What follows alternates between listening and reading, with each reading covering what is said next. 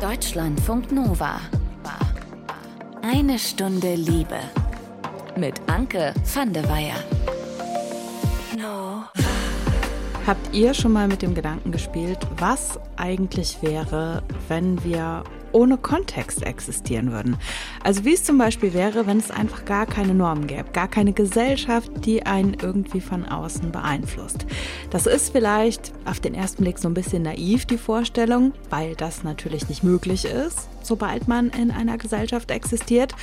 Aber in dieser Episode wollen wir trotzdem zumindest mal mit dem Gedanken spielen. Beziehungsweise wollen wir die Gesellschaft hinterfragen, in der wir existieren.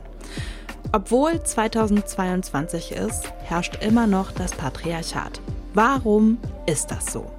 Um dieses Hinterfragen des Systems geht es in dem Buch Unlearn Patriarchy. Herausgegeben haben das die Unternehmerinnen Lisa Jaspers und Naomi Ryland und die Lektorin Sylvie Horch. Es geht also Unlearn Patriarchy darum, wie wir eigentlich das Patriarchat verlernen können. Das Ganze, das ist eine Sammlung von Aufsätzen total unterschiedlicher Menschen, die sich damit beschäftigen, wie wir verschiedenste Lebensbereiche hinterfragen und vor allen Dingen die patriarchalen Strukturen erkennen und verlernen können. Es geht um Themen wie Gender, Sprache, Arbeit, Bildung oder auch Technologie. Im Vorwort, da schreibt Naomi, dass sie irgendwann festgestellt hat, Zitat, dass das Versprechen des Empowerments, der Gleichberechtigung, des Glücks durch Karriere, Status und wirtschaftlichen Erfolg sich für mich eher als Bullshit entpuppt hat. Ich als Powerfrau hatte mich nicht vom Patriarchat lösen können, sondern mich im Gegenteil noch mehr darin verquickt und es letztlich sogar verstärkt. Ich hatte mich weder befreit, noch war ich glücklich. Über diesen Aspekt, warum das Patriarchat so hartnäckig ist, habe ich mit der Politologin und Autorin Emilia Reuk gesprochen. Sie ist Expertin für Antidiskriminierung und Intersektionalität. Ab dem Moment, wo wir ein System verlernen, dann heißt es auch, dass wir so die Bequemlichkeit von diesem System auch aufgeben. Und ich glaube, das Patriarchat wie keinem anderen Unterdrückungssystem gibt auch den Unterdrückten, nämlich die Frauen und jetzt die Frauen die cis- und heterosexuellen Beziehungen auch ein Stück vom Kuchen. Das heißt, durch das Patriarchat erfahren auch viele heterosexuellen Frauen gewisse Privilegien. Wenn wir also das Patriarchat verlernen wollen, dann geht es also für viele von uns, inklusive mir, darum, die eigenen Privilegien zu hinterfragen. Emilia, die hat einen Text zum Thema Liebe geschrieben für dieses Buch. Wir werden in dieser Episode unter anderem auseinanderpflücken, warum Selbstliebe eigentlich das Schlimmste ist, was dem Patriarchat passieren kann. Ich habe aber nicht nur mit Emilia Reuk gesprochen, sondern auch mit Laura Gehlhaar. Laura ist nicht nur Autorin, sondern berät und coacht zu Themen wie Diversität, Gerechtigkeit und Inklusion. Sie hat eine Behinderung und sie hat einen Aufsatz zum Thema Sex geschrieben. Wir haben unter anderem darüber gesprochen, was das für ein Gamechanger für sie war, als sie festgestellt hat, sie kann als behinderte Frau eine erfüllte Beziehung und ein erfülltes Sexleben haben. Wir gucken jetzt erstmal mit Emilia und Laura auf das Thema Freundschaften. In ihrem Text, da schreibt Emilia, dass wir Freundschaften als einer Facette von Liebe viel mehr Bedeutung geben sollten. Und so klingt das im Buch. Freundschaften sind für mich große Liebesgeschichten, tiefe emotionale Bindungen, die mein Leben genauso tief prägen wie romantische Partnerschaften. Die Rolle und Kraft von Freundschaften werden dennoch weit unterschätzt. Es wird von uns erwartet, dass wir alles auf eine einzige Beziehung setzen, alles darin finden und suchen und sie über alles andere stellen. Was würde passieren, wenn wir unseren Freundinnen und Familien, unserem engen sozialen Umfeld die gleiche Aufmerksamkeit, emotionale Verbundenheit, Fürsorge Unterstützung und Zeit schenken würden, die wir unseren romantischen Beziehungen widmen. Das wäre zutiefst revolutionär. Dieser Ausschnitt, der hat mich auch deswegen zum Nachdenken gebracht, weil ich tatsächlich festgestellt habe, Wenn man jetzt so eine neue Person kennenlernt, auf einer freundschaftlichen Ebene, dann ist so die Aufregung und die Freude und diese ganzen Gefühle, die man dabei empfindet, wenn man da so eine neue Person im Leben hat, eigentlich total ähnlich dem Gefühl, wenn man verknallt ist. Was sich als Heterofrau aber erst dann komisch anfühlt, wenn man sich mit einem hetero-Mann anfreundet. Also, ne, wenn man sich dann irgendwie zum Beispiel fragt, ja, muss ich da jetzt mit meinem Freund drüber sprechen oder nicht? Ist das irgendwie ein Thema? Muss ich mir da Gedanken machen? Müsste ich meine Gefühle mehr thematisieren? Muss ich mich abgrenzen oder irgendwie sowas? Und genau das liegt an den gesellschaftlichen Normen, sagt Emilia. In einer sehr heteronormativen Umgebung ist es klar, Freundschaften passieren eben mit dem gleichen Geschlecht. Ne? Also das heißt, enge, tiefsinnige Freundschaften können nur unter Frauen oder unter Männern stattfinden. Und ab dem Moment, wo eine Frau und ein Mann näher kommen und äh, wenn sie nicht aus der gleichen Familie stammen, dann äh, wird es sehr schnell, ja, also es gibt eine Suspicion, so, eine, so ein Verdacht, ne? so gibt es etwas. Und ich glaube, wir wurden sozialisiert äh, seit der kleinsten Kindheit auch solche Freundschaften als mehr als Freundschaften oder dass eine Freundschaft nicht genug ist. Dass wir uns als Mann und Frau nicht zufrieden geben können mit einer Freundschaft mit einem Mann oder einer Frau, so im heteronormativen Kontext. Und das stimmt, absolut. Also zum Beispiel, ähm, also hier finde ich, in meiner Umgebung passiert es nicht, also wir machen das nicht, aber äh, ich habe das auch gesehen, dass ähm, und äh, mit mir auch als Kind, ne, wenn ich mit einem Junge gespielt habe, dann sofort hieß er so, ah, die sind verliebt oder ja, guck mhm. mal, wenn sie älter sind, können sie heiraten. Äh, von den Eltern auch manchmal. Und äh, ja, das ist eine, eine soziale Konditionierung, die uns begleitet, im Erwachsenenleben auch. Ist es bei dir auch vorgekommen, Laura, dieses, ach, dann könnt ihr ja später mal heiraten oder das ist ja schon dein erster Freund? Oder ist diese Prämisse quasi, wenn man keinen enorm gesunden Körper hat, gar nicht da. Das ist sehr unterschiedlich, also wie man wahrgenommen wird, von welchen Personen und von welchen Gruppen man wie wahrgenommen wird. Also bei meiner Familie zu Hause war das zum Beispiel so, dass ich da vor meiner Beziehung lange sogenannte Single-Frau, beziehungsweise ähm, hatte halt nie irgendwas, oder was heißt nie, aber lange nichts Festes. Ähm, und dann mal hier und da jemanden äh, gehabt, wo sich aber nie eine Beziehung draus entwickelt hat. Und dann kommt natürlich, äh, wenn man dann Berlin verlässt und wieder zurück mal in die alte Heimat geht, dann kommen natürlich am Abendbrottisch äh, solche Kommentare, vor allem von Vater, von wegen, ja, ähm, ne, die Uhr tickt.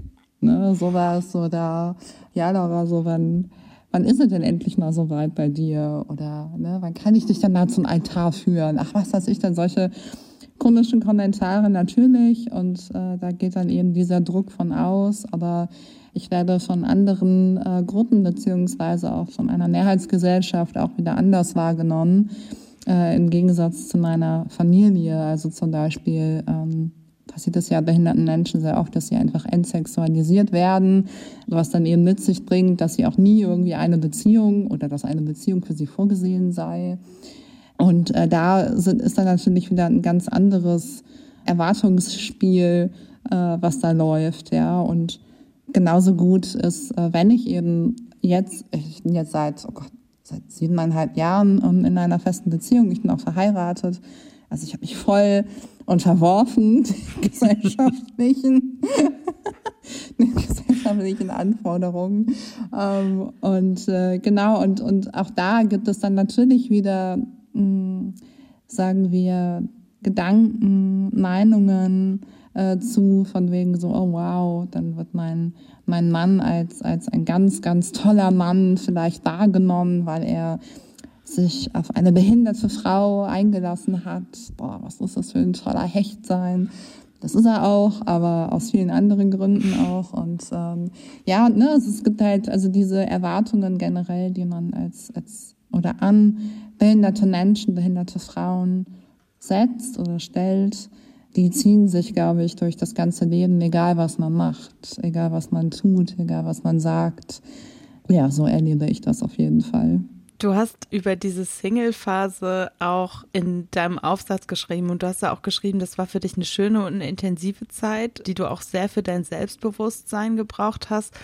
War das für dich auch so eine unterbewusste Rache am System im Sinne von, ja, ihr denkt vielleicht alle, dass behinderte Menschen keinen Sex haben können, aber here I am und ich beweise euch das Gegenteil?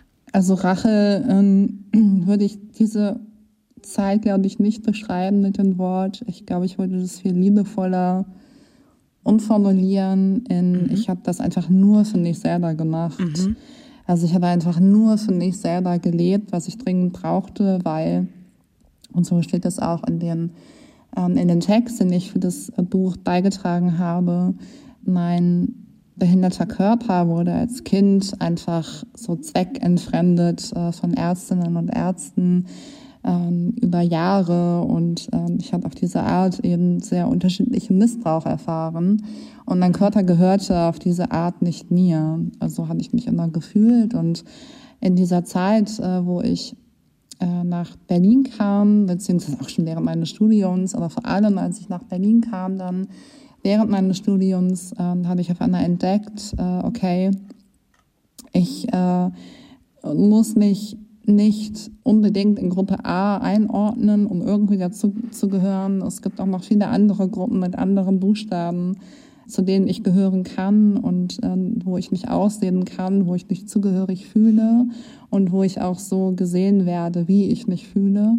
Und äh, das habe ich dann sehr getan. Ich habe mich einfach sehr ausgelebt, um auch einfach wieder so zu mir selbst und zu meinem Körper zurückzufinden, den ich dann wirklich erst für mich entdeckt habe. Und das habe ich vor allem entdeckt durch Sex und äh, durch ähm, unterschiedliche körperliche, sexuelle Praktiken habe ich gelernt, äh, wieder so zu mir selbst zu finden und mhm.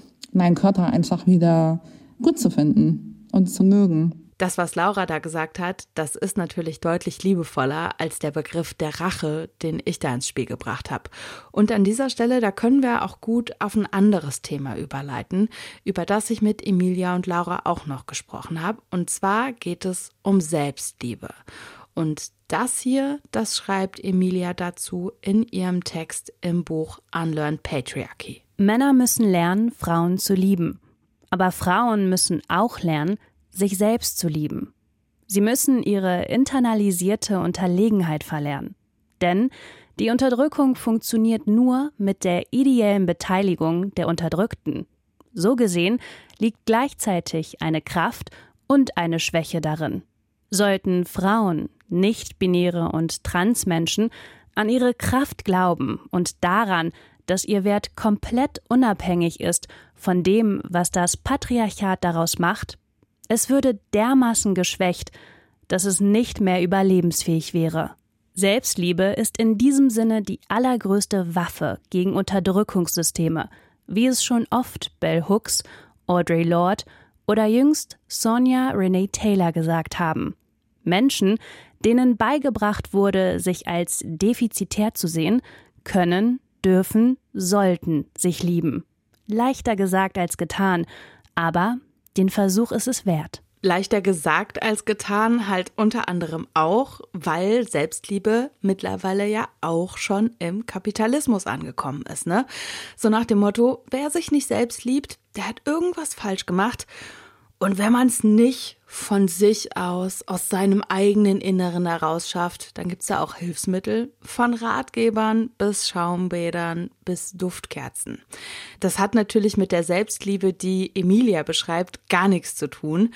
Und das führt höchstens dazu, dass man sich noch mehr unter Druck gesetzt fühlt, sagt Emilia. Also ich würde das gerne umdrehen. Ähm mhm weil genau, also der Kapitalismus und unser System sagt uns äh, ständig, du bist nicht genug, du bist nicht äh, gut genug, du bist nicht äh, schön genug, alles. Ne? Ähm, aber gleichzeitig auch die dominanten Gruppen, die als überlegen konstruiert wurden, sie, sie sind auch von dieser konstruierten Überlegenheit sie sind davon abhängig für ihren Selbstwert. Zum Beispiel jetzt, mhm. wenn ich äh, das Beispiel Behinderung, Nichtbehinderung, als nicht behinderte Person habe ich gelernt, dass mein Körper besser ist, äh, fähiger ist, gesünder ist, schöner ist als ähm, äh, den Körpern von Menschen mit Behinderung. Und daher ziehe ich als Person oder ziehen Menschen ohne Behinderung eben ein Nutzen aus der konstruierten Unterlegenheit von anderen Körpern und von Körpern von Menschen mit Behinderung. Es ist das Gleiche mit weißen Menschen. Weiße Menschen mhm. ziehen an Nutzen von der konstruierten Unterlegenheit von schwarzen Menschen. Also jetzt äh, vor kurzem, gestern war das mein Sohn, der auch nicht mal so, er sieht äh, nicht mal so richtig schwarz aus, sondern er sieht, ähm, na, also man sieht, er ist nicht weiß und er kommt jetzt nicht, also ne, kommt in Einführungsstrich nicht aus, äh, aus Deutschland. Ne? Also das heißt, ich kann mir vorstellen, dass wenn er älter wird, äh, die Frage, wo kommst du denn her, wird er auf jeden Fall hören. Und er sagt mir, Mama, ich möchte gerne ein anderes Gesicht haben. Und ich habe dann gefragt, so, äh, ja, was für ein Gesicht möchtest du haben? Und ich dachte, ja, ein Dinosauriergesicht oder so. Und dann sagt er mir, ein weißes Gesicht. Ich hätte gern so eine weißere Haut und dass meine Haare auch weiß sind. Also ja, er meinte blond, aber oder hell. Und dann sage ich ihm, ja, das kenne ich. Als Kind war das für mich auch genauso. Ich wollte wirklich so gerne weiß sein. Ich habe manchmal auch gebeten, ach, ich hoffe, dass ich weiß werde, wenn ich dann aufstehe morgens und dass ich glatte Haare habe. Aber du wirst sehen, wenn du älter wirst, wirst du sehr froh sein über wer du bist. Und ähm, diese Selbstliebe, also Selbstliebe ist so abstrakt. Ich habe das, glaube ich, bis heute. Manchmal habe ich so kleine Epiphanien, wo ich denke, ah, jetzt habe ich das verstanden. Oh Gott, ich weiß, dass ich muss das aufschreiben. Mein Gott, ich habe das endlich verstanden. Und dann drei Monate später denke ich mir, was war das noch? Also wie geht das? Und deshalb ist es jetzt mehr als wie das im Kapitalismus angeeignet wird und instrumentalisiert wird. Es geht jetzt nicht um ein Foto, ne? so ein Foto von sich posten und denken, ich liebe mich selbst. Sondern es ist mhm. wirklich so ein Grundgefühl, was über das Äußerliche hinausgeht. Und es ist ein Lernprozess. Ich habe das nicht geschafft. Ich bin jetzt nicht in einer Zeit, wo ich sagen könnte, ja, ich liebe mich selbst und ich habe das alles verlernt und alles ist gut. Und ich glaube, es sollte ein, ein Prozess bleiben auch, ne? weil wenn wir dann angekommen sind, was heißt das? Also, dass wir jetzt die anderen Menschen nicht mehr brauchen für unsere Bestätigung und wir sind doch soziale Wesen, das brauchen wir auch. Das heißt, ja klar, es ist schön, von anderen geliebt zu werden, von anderen schön gefunden zu werden. Das brauchen wir nach wie vor, aber dieses Selbstwertgefühl sollte von innen kommen und auch von einer Selbstverständlichkeit. Ab dem Moment, wo wir auf dieser Erde sind, wo wir hier sind, sind wir gut genug, sind wir da, wo wir sein sollten und unsere Macken, ne, unsere negativen Seiten machen uns aus. Dass das Thema Selbstliebe Arbeit ist, das ist, glaube ich, wirklich gut, sich immer mal wieder zu vergegenwärtigen. Und man muss sich jetzt auch höchstwahrscheinlich nicht jeden Tag total toll finden und man muss wahrscheinlich auch nicht jeden Tag irgendwie fühlen, dass man sich selbst komplett liebt. Ja, manchmal ist es da vielleicht auch einfach eher ein neutrales Gefühl, was man hat. So, und Emilia, die hat ja auch eben von den dominanten Gruppen gesprochen, die als überlegen konstruiert werden und die am Ende ihre Normen durchsetzen. In unserer Gesellschaft, da würde das unter anderem heißen, weiß, heterosexuell, nicht behindert. Und in dem Buch Unlearn Patriarchy, da geht es ja jetzt darum, aufgehangen an verschiedenen Lebensbereichen das Patriarchat, also die Norm, zu hinterfragen. Und eine Frage, über die ich mit Emilia und Laura gesprochen habe. Wenn man jetzt sowieso nicht in die Norm reinpasst, ist es dann grundsätzlich irgendwie naheliegender, diese Norm dann auch zu hinterfragen? Gucken wir aufs Thema Sex. Ich selber, ich bin nicht behindert, ich bin cis und ich bin im Moment in einer Beziehung mit einem Mann.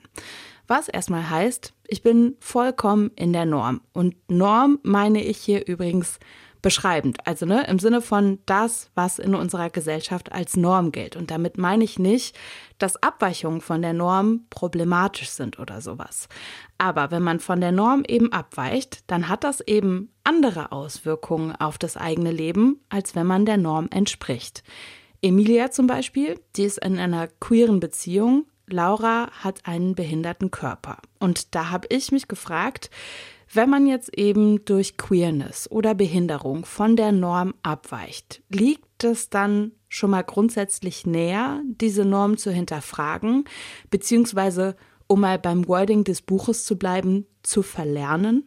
Das sagt Laura dazu. Ich finde das sehr interessant, äh, weil ich glaube auch deine Fragestellung oder deine deine Wahl so der Formulierung, ne? Also das ist, es ist halt eben auch aus der Sicht einer, einer nicht behinderten Cis-Frau so formuliert, ne? Und ich glaube nämlich, dass es mehr darum geht, was die Gesellschaft eigentlich so möchte, oder, oder vorgesehen hat, ist einfach zwei unterschiedlich, unterschiedliche funktionierende Geschlechtsteile, die miteinander äh, zu tun haben, äh, um dann sich fort zu pflanzen, so.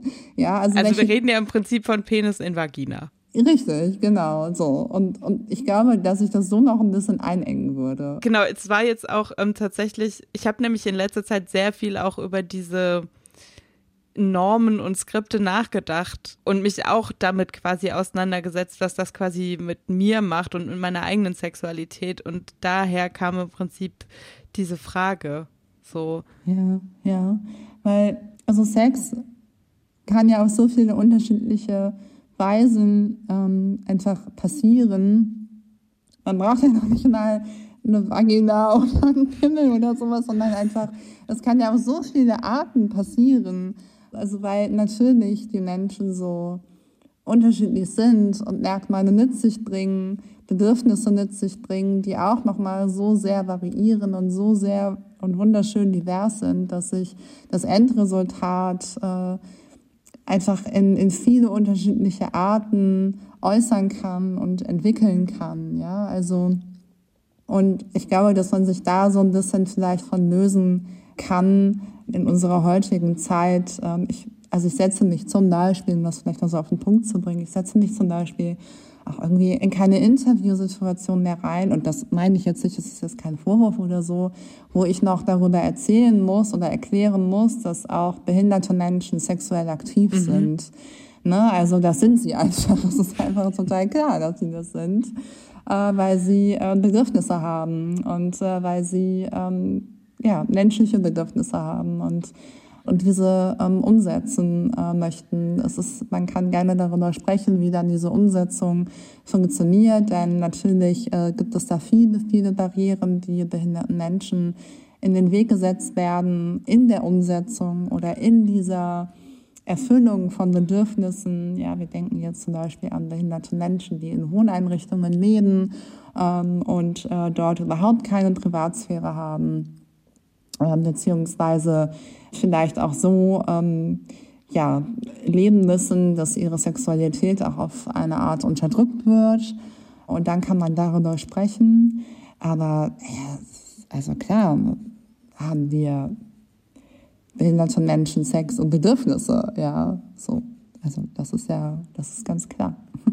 Das, was Laura erklärt, das hat natürlich am Ende auch wieder mit der Norm bzw. mit der Vorstellung von Weiblichkeit zu tun. Und wie sie selbst das Ganze beeinflusst hat, dazu schreibt Laura in ihrem Text das hier. Die Vorstellung, wie Frauen zu sein, auszusehen und sich zu verhalten haben, auch wenn sie Sex haben, sind in westlichen Kulturen in erster Linie von Männern geprägt. Auch ich wuchs, ohne es zu realisieren, mit einem Blick auf Frauen durch Männeraugen auf. In Zeitschriften, Filmen, Werbung, Pornografie waren Frauen dann attraktiv, wenn sie von Männern gemachten Schönheitsidealen entsprachen. Was ich jedoch zwischen all den lackierten Nägeln, großen Brüsten, vollen Lippen, schmalen Taillen, kleinen Füßen, glatten Hintern und langen Haaren nie sah, war eine begehrenswerte Frau mit Behinderung. Bis heute ist sie im normiert schönen Mainstream nicht auffindbar. So kannte ich keine Vorbilder, keine Frauen, an denen ich mich orientieren oder von denen ich mir etwas abschauen konnte. Eine behinderte Frau, die eigenmächtig Sex hat, war damals wie heute keine weit verbreitete Vorstellung. Dementsprechend wurde auch meine persönliche Sexualität in meinem Umfeld lange tabuisiert und totgeschwiegen. Mindestens galt sie als problematisch, etwas, das ich nicht haben sollte. Weil ich durch mein normatives Umfeld gelernt hatte, dass Sex und feste Beziehung nahezu deckungsgleich sind, schloss ich beides gleichzeitig für mich selbst lange Zeit aus. Umso wichtiger und erkenntnisreicher war für mich die aktive Auseinandersetzung mit Inklusion, Queerness und Diversity. Denn sie beinhalten immer auch Gegenentwürfe zu patriarchal geprägten und normativ verstandenen Konzepten von Sexualität und Beziehung.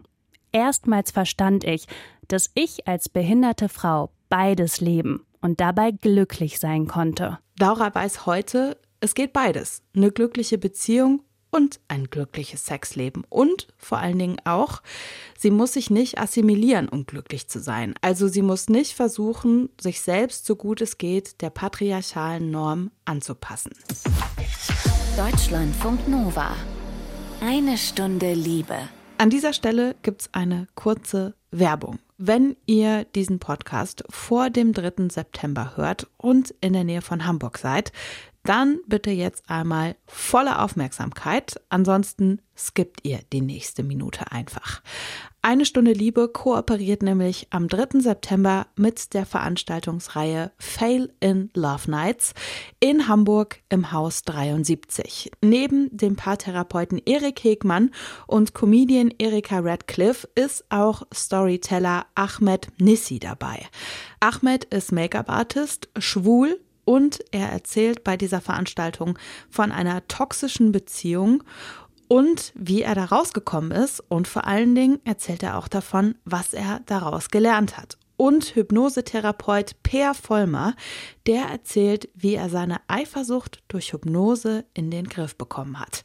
Für die Veranstaltung am 3. September in Hamburg, da gibt's noch Tickets und wenn ihr spontan seid, dann sage ich an dieser Stelle auf jeden Fall Hinder.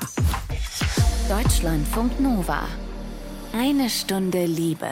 So, ich möchte mit Laura und Emilia trotzdem jetzt nochmal darauf zurückkommen, was das mit einem macht, wenn die eigene Sexualität sowieso nicht der Norm entspricht. Also ich wollte wissen, ob man dadurch die Norm dann nochmal anders hinterfragt. Das sagt Emilia dazu. Ich glaube, dass, äh, ja, das passiert automatisch, weil wir die Norm auch entlarven, jeden Tag.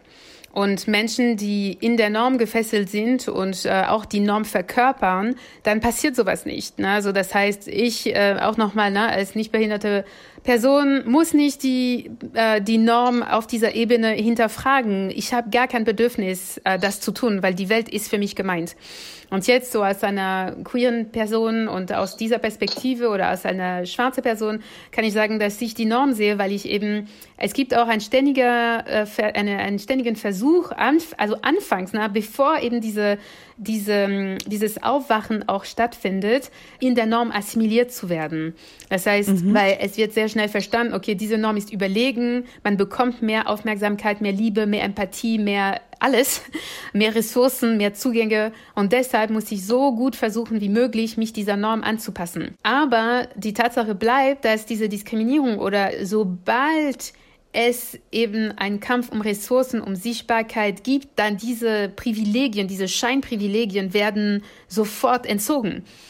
Und deshalb glaube ich, ähm, gibt es, also jetzt um zurück zu der äh, ursprünglichen Frage zu kommen, ist es jetzt dadurch, dass wir diese Arten von Ausschlüsse oder von Diskriminierung erfahren, äh, ja, klar. Zum Beispiel, ich sehe, wie heterosexuellen Familien mit Kindern, weil also als queere Person mit Kind merke ich das dann, glaube ich, umso mehr, als, als ich keine Kinder hatte, weil und weil ich auch in einer heterosexuellen Ehe äh, gelebt habe. Ne? Deshalb äh, mhm. wusste ich, wie das sich anfühlt, eben Teil der Normalität und alle Privilegien zu erfahren, die damit einhergehen. Zum Beispiel so, ja, so eine ganz krasse Selbstverständlichkeit von ihr gehört dazu.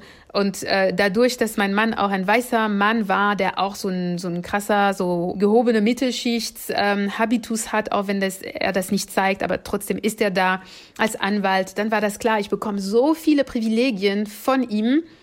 Und äh, wenn ich mit ihm bin, erfahre ich keinen Rassismus oder kaum.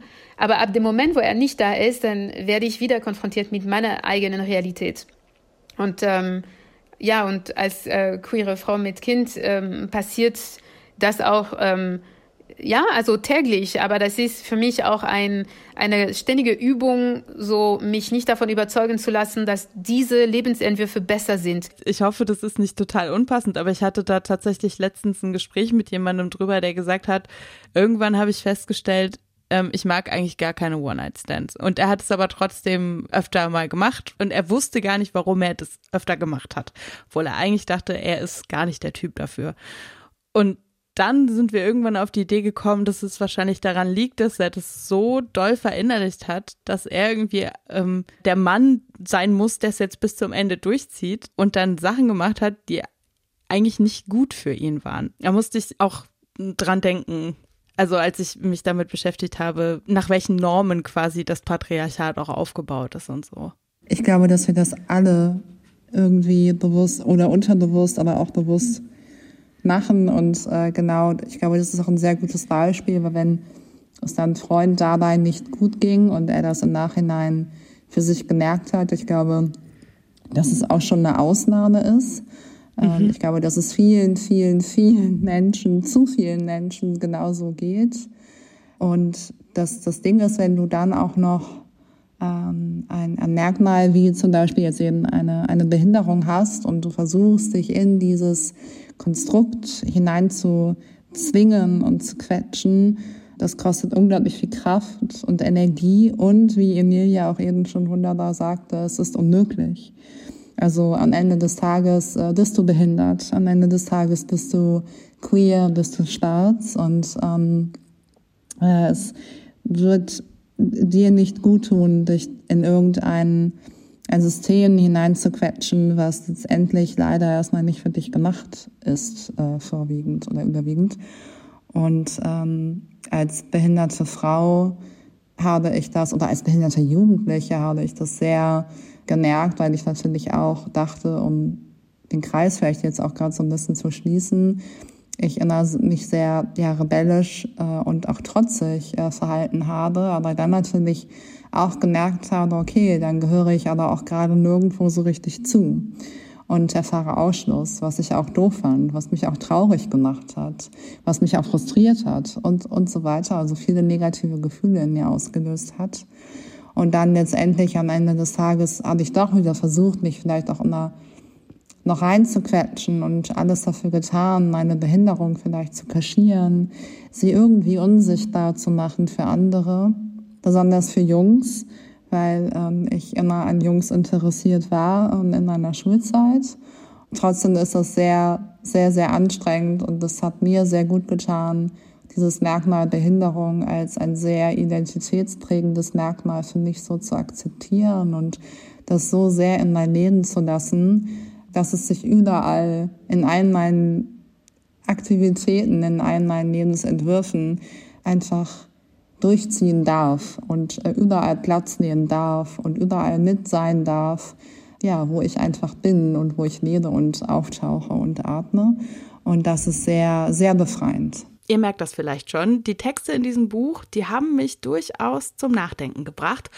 Und euch vielleicht ja auch. Also ich kann es auf jeden Fall empfehlen das Nachdenken und das Hinterfragen von Normen. Vielleicht ist das Buch ja auch für euch ein Anstoß, sich mit verschiedenen patriarchalen Facetten auseinanderzusetzen. Der Autor und Buchhändler Linus Giese, der schreibt zum Beispiel über Gender, die Unternehmerin Madeleine Alizadeh, die schreibt über Identität und die Ingenieurin, Managerin und Expertin für künstliche Intelligenz Kenza Aitzi Abu, die schreibt über Technologie. Das Buch, das heißt wie gesagt Unlearn Patriarchy, ist im Ullstein Verlag erschienen, kostet 23 Euro als Hardcover und 19 Euro als E-Book. Und an dieser Stelle ein großes Danke an Emilia Reuk und Laura Gehlhaar für das Gespräch. Wir machen jetzt einen Themensprung. Wenn ihr hier öfter zuhört, dann wisst ihr, was noch fehlt. Das Liebestagebuch. Und das kommt in dieser Episode von Rike. Die ist gerade in der Dating-Phase, wo sie jemanden gut findet, aber die Rahmenbedingungen, die sind noch nicht so ganz geklärt. Also sowas wie, sind wir eigentlich exklusiv oder bleibt die Dating-App doch noch auf dem Handy? Seit kurzem datet Rike einen Mann, den sie richtig gerne mag und wo es sich einfach total gut anfühlt, Zeit mit ihm zu verbringen. Sie hat jedenfalls Bock, dass sich daraus vielleicht mehr entwickelt. Und darüber hat sie dann auch irgendwann mit diesem Mann gesprochen. Dann saßen wir irgendwann bei ihm in der Küche und er hatte Geburtstag. Also nicht an dem Tag, sondern ein paar Tage davor. Und ich wusste irgendwie so gar nicht, was angemessen ist jetzt irgendwie mitzubringen, überhaupt irgendwas mitzubringen.